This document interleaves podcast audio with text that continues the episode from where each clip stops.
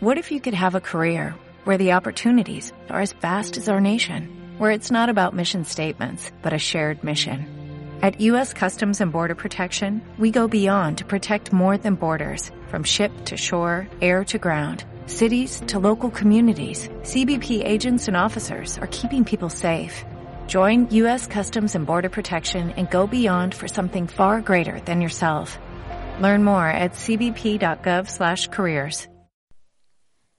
Sobre encontrarse a la chica 100% perfecta, una bella mañana de abril, por Haruki Murakami. Una bonita mañana de abril, en una estrecha calle del barrio chic de Harajuku en Tokio, me crucé andando con la chica 100% perfecta. Diciendo la verdad, ella no era tan guapa. No destaca de una manera concreta, sus ropas no tienen nada especial, la parte de atrás de su pelo todavía está aplastada por haber dormido. No es joven tampoco. Debe estar cerca de los treinta. Nada cercano a una chica, hablando con propiedad. Pero aún así, lo sé desde cincuenta metros a la distancia. Ella es la mujer cien por ciento perfecta para mí. En el momento en que la veo, siento un retumbar en mi pecho y mi boca está tan seca como un desierto. Quizás ustedes tengan su particular tipo favorito de chica, perfecta, con tobillos delgados, digamos, o con grandes ojos o dedos graciosos, o se ven atraídos sin una razón por aquellas que se toman su tiempo con cada comida. Yo tengo mis propias preferencias, por supuesto. Algunas veces en un restaurante, cuando me doy cuenta, estoy mirando a una chica de la mesa de al lado, a la mía porque me gusta la forma de su nariz. Pero nadie puede insistir en que la chica perfecta se corresponde con algún modelo preconcebido. Aunque me gustan mucho las narices, no puedo recordar la forma de la nariz de ella, o incluso si ella tenía una. Todo lo que puedo recordar con certeza es que ella no era una gran belleza. Es extraño. Ayer en la calle me crucé con una chica perfecta. Le digo a alguien. Sí, él dice. Guapa. No realmente. Tu tipo favorito, entonces. No lo sé, no parece que recuerde algo de ella, la forma de sus ojos o el tamaño de su pecho. Mm, qué extraño.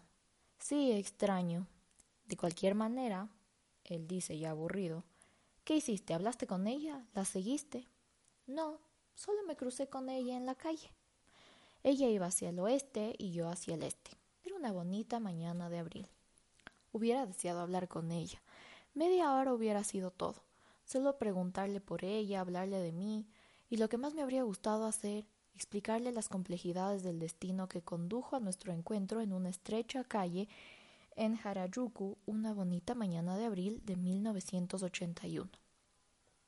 Después de hablar, habríamos comido en cualquier sitio. Quizás vio una película de Woody Allen o parado en un bar de hotel para tomar unos cócteles.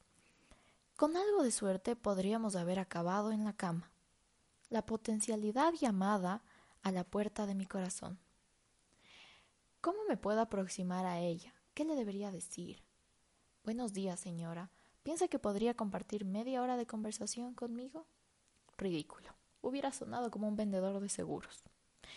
Perdóneme, ¿sabría por casualidad si hay una tintorería abierta a las veinticuatro horas en el barrio? No, igual, igual de ridículo. No llevo ni ropa sucia en primer lugar. ¿Quién va a creerse una cosa así? Quizás la simple verdad lo haría. Buenos días. Usted es la chica perfecta para mí. No, ella no lo creería. Incluso si lo creyese, ella no querría hablar conmigo. Perdón, podría decir. Puede ser que sea la mujer perfecta para ti, pero tú no eres el hombre perfecto para mí. Podría pasar. Y si me encontrase en esa situación, probablemente me querría morir. Nunca me recuperaría de ese shock. Tengo 32 y esto es lo que significa hacerse mayor. Pasamos frente a una floristería. Una cálida y suave brisa de aire toca mi piel. El asfalto está húmedo y siento el olor de las rosas. No me atrevo a hablarle.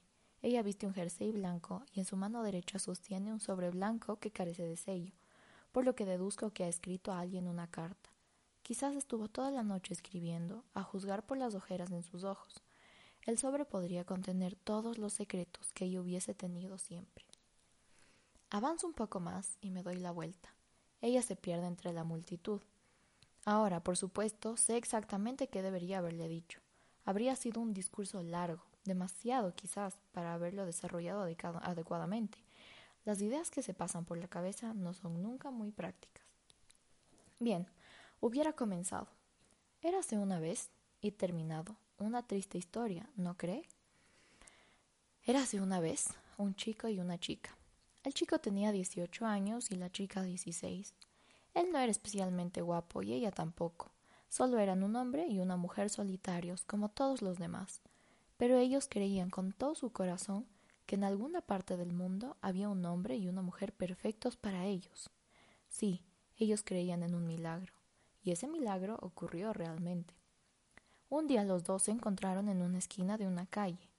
Esto es increíble, él dijo. Te he buscado toda mi vida, no lo creerás, pero tú eres la mujer perfecta para mí. Y tú, dijo ella, eres el hombre perfecto para mí, exactamente como te había soñado en cada detalle. Es como un sueño. Se sentaron en un banco del parque, se cogieron de las manos y se contaron sus historias del uno al otro, hora tras hora. Ellos ya no estaban más solos, habían encontrado y sido encontrados por su pareja perfecta. Qué cosa maravillosa es encontrar y ser encontrado por tu pareja perfecta. Es un milagro, un milagro cósmico. Mientras conservaban sentados, sin embargo, una pequeña, pequeña sombra de duda enraizó en sus corazones. ¿Estaba bien que los sueños de alguien se hicieran realidad tan fácilmente? Y así, cuando se produjo una pausa momentánea en su conversación, el chico le dijo a la chica Vamos a probarlo, para nosotros una vez. Si realmente somos el amor perfecto del otro, entonces alguna vez, en algún lugar, nos encontraremos otra vez sin duda. Y cuando pase, sabremos que somos la pareja perfecta y nos casaremos. ¿Qué piensas? Sí, dijo ella, eso es exactamente lo que deberíamos hacer. Y entonces se separaron. Ella fue al este y él al oeste. La prueba que habían acordado, sin embargo, era innecesaria. No la deberían haber realizado porque era real y verdaderamente la pareja perfecta. Y era un milagro que se hubiesen encontrado, pero era imposible para ellos saberlo, jóvenes como eran. Las frías e indiferentes olas del destino continuaron sacudiéndolos despiadadamente. Un invierno, el chico y la chica cayeron enfermos de una terrible gripe, y después de luchar entre la vida y la muerte, perdieron la memoria de sus años más tempranos. Cuando se dieron cuenta, sus cabezas estaban vacías. Fueron dos brillantes y decididos jóvenes, sin embargo, y gracias a sus esfuerzos constantes fueron capaces de adquirir otra vez el conocimiento y el sentimiento que les posibilitó volver como miembros hechos y derechos a la sociedad. Gracias a Dios, se convirtieron en ciudadanos que sabían cómo utilizar el metro o ser capaces de enviar una carta especial al correo.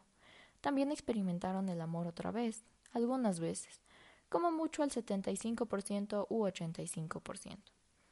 El tiempo pasó con una rapidez espantosa, y pronto el muchacho tuvo treinta y dos, y la muchacha treinta. Una preciosa mañana de abril, en busca de una taza de café para comenzar el día, el muchacho andaba del oeste al este, mientras la muchacha, teniendo la intención de enviar una carta, andaba del este al oeste, los dos sobre la misma estrecha calle del barrio de Harajuku en Tokio. Se cruzaron en el centro mismo de la calle. El destello más débil de sus memorias perdidas brilló tenuemente por un breve momento en sus corazones. Cada uno sintió un retumbar en su pecho, y ellos supieron. Ella es la mujer perfecta para mí. Él es el hombre perfecto para mí. Pero el brillo de sus memorias era demasiado débil, y sus pensamientos ya no tenían la claridad de catorce años antes. Sin una palabra, se cruzaron, desapareciendo entre la multitud para siempre. Una triste historia, ¿no cree? Sí, eso es, eso es lo que debería haberle dicho.